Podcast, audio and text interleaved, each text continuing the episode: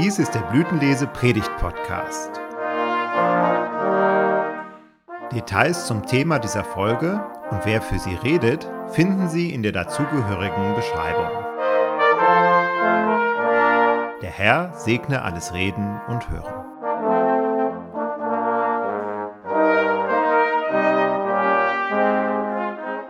Gnade sei mit euch und Friede von Gott unserem Vater und dem Herrn Jesus Christus. Amen. Das Wort Heiliger Schrift, das diese Predigt auslegt, ist die Epistellesung für den ersten Advent aus dem Brief des Paulus an die Römer im 13. Kapitel. Seid niemandem etwas schuldig, außer dass ihr euch untereinander liebt. Denn wer den anderen liebt, der hat das Gesetz erfüllt.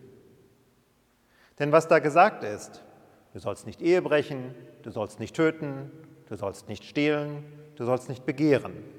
Und was da sonst angeboten ist, das wird in diesem Wort zusammengefasst.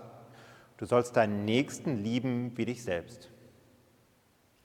Die Liebe tut dem Nächsten nichts Böses. So ist nun die Liebe des Gesetzes Erfüllung. Und das tut, weil ihr die Zeit erkennt, nämlich, dass die Stunde da ist, aufzustehen vom Schlaf. Denn unser Heil ist jetzt näher als zu der Zeit, als ihr gläubig wurdet. Die Nacht ist vorgedrungen, der Tag ist nicht mehr fern. So lasst uns ablegen die Werke der Finsternis und anlegen die Waffen des Lichts. Der Herr unser Gott segne dieses Wort an unseren Herzen. Amen. Liebe Brüder und Schwestern, ein Christenmensch ist ein freier Herr über alle Dinge und niemandem untertan.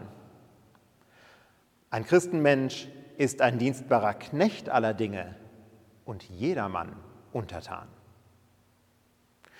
Mit dieser doppelten These beginnt Martin Luther seine Schrift von der Freiheit des Christenmenschen. Der Reformator bezieht sich dabei ausdrücklich auf unsere Epistel heute. Seid niemandem etwas schuldig, als dass ihr euch untereinander liebt. Martin Luther fährt, vor, fährt fort, um diese beiden widersprüchlichen Redeweisen von der Freiheit und der Dienstbarkeit zu verstehen, müssen wir daran denken, dass jeder Christenmensch von zweierlei Natur ist, von geistlicher und leiblicher. Nach der Seele sind wir ein geistlicher, neuer, innerer Mensch genannt. Nach Fleisch und Blut wird er ein leiblicher, alter und äußerer Mensch genannt. Für Luther geht es hier um das große Ganze. Es geht um die Frage, was ist ein Christ und welche Schlüsse ziehen wir daraus für unser Leben? Als Antwort bietet Luther zwei Sätze, die sich direkt widersprechen. Er sagt, wir seien gleichzeitig frei und unfrei, von geistlicher und fleischlicher Natur, ein innerer und ein äußerer Mensch.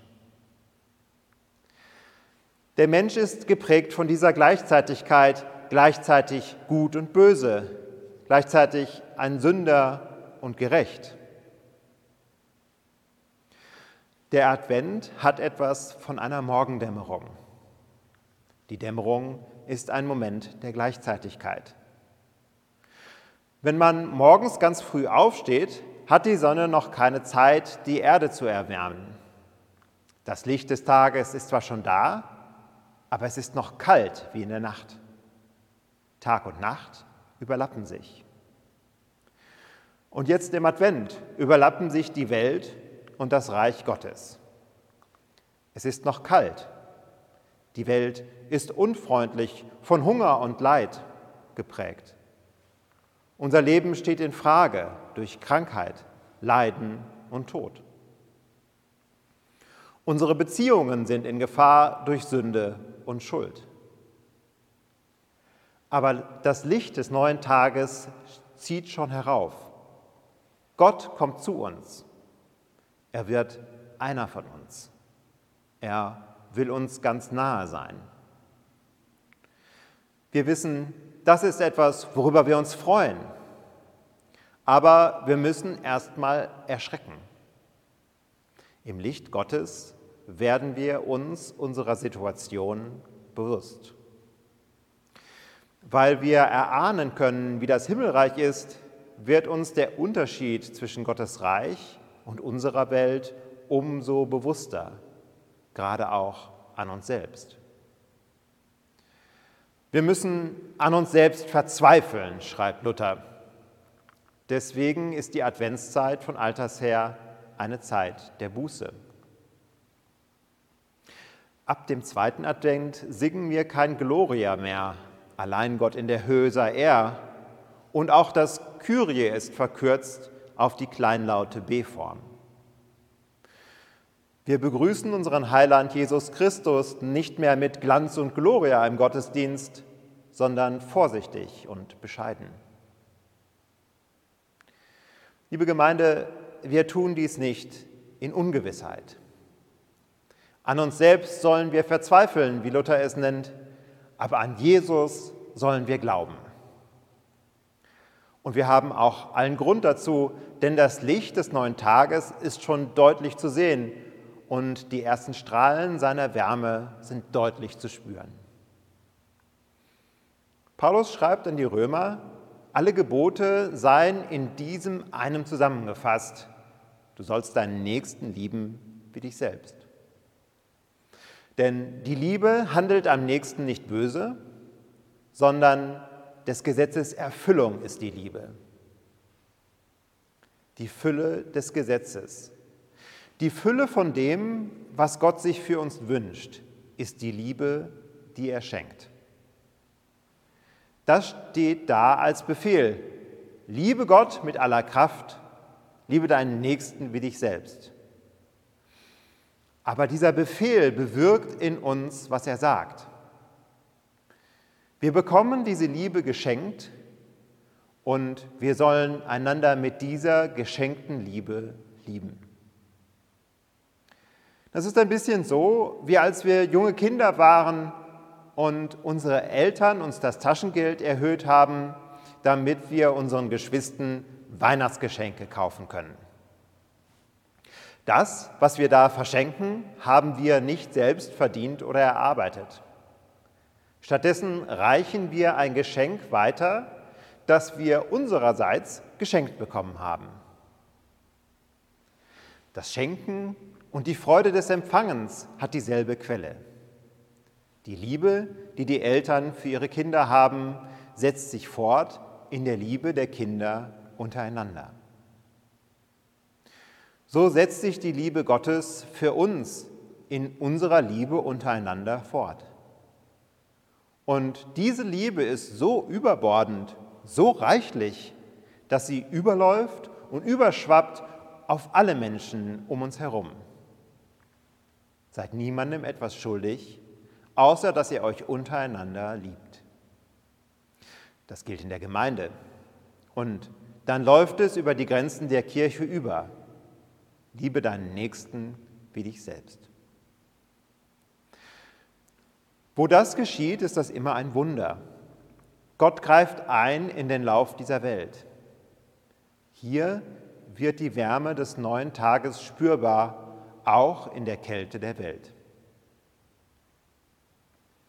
Liebe Brüder und Schwestern, in unserem alltäglichen Handeln bleiben Licht und Finsternis gleichzeitig. Es gibt aber einen Ort, da geschieht vor unseren Augen dieses Wunder. Gott greift in die Welt ein, verborgen zwar, aber liebevoll und schöpferisch.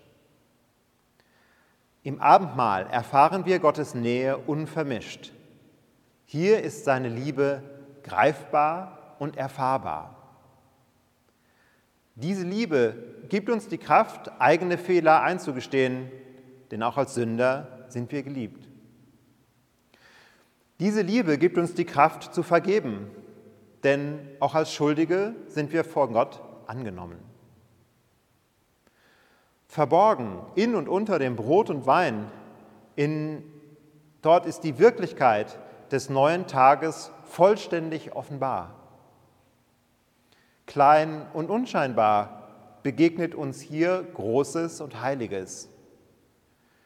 Gottes Liebe mit all ihrem Licht und ihrer Wärme. Das Abendmahl ist Proviant für die, die noch unterwegs sind. Es stärkt uns auf unserem Weg durch die Dämmerung. Noch umfängt uns die Kälte der Nacht, doch das Licht des neuen Tages leuchtet uns schon. Ich freue mich auf den Tag, an dem der Herr kommt, wie ein Kind sich auf Weihnachten freut, denn im Grunde ist es dasselbe. Maranatha, komm, Herr Jesus. Amen. Und der Friede Gottes, der höher ist als alle Vernunft, bewahre eure Herzen und Sinne in Christus Jesus. Amen.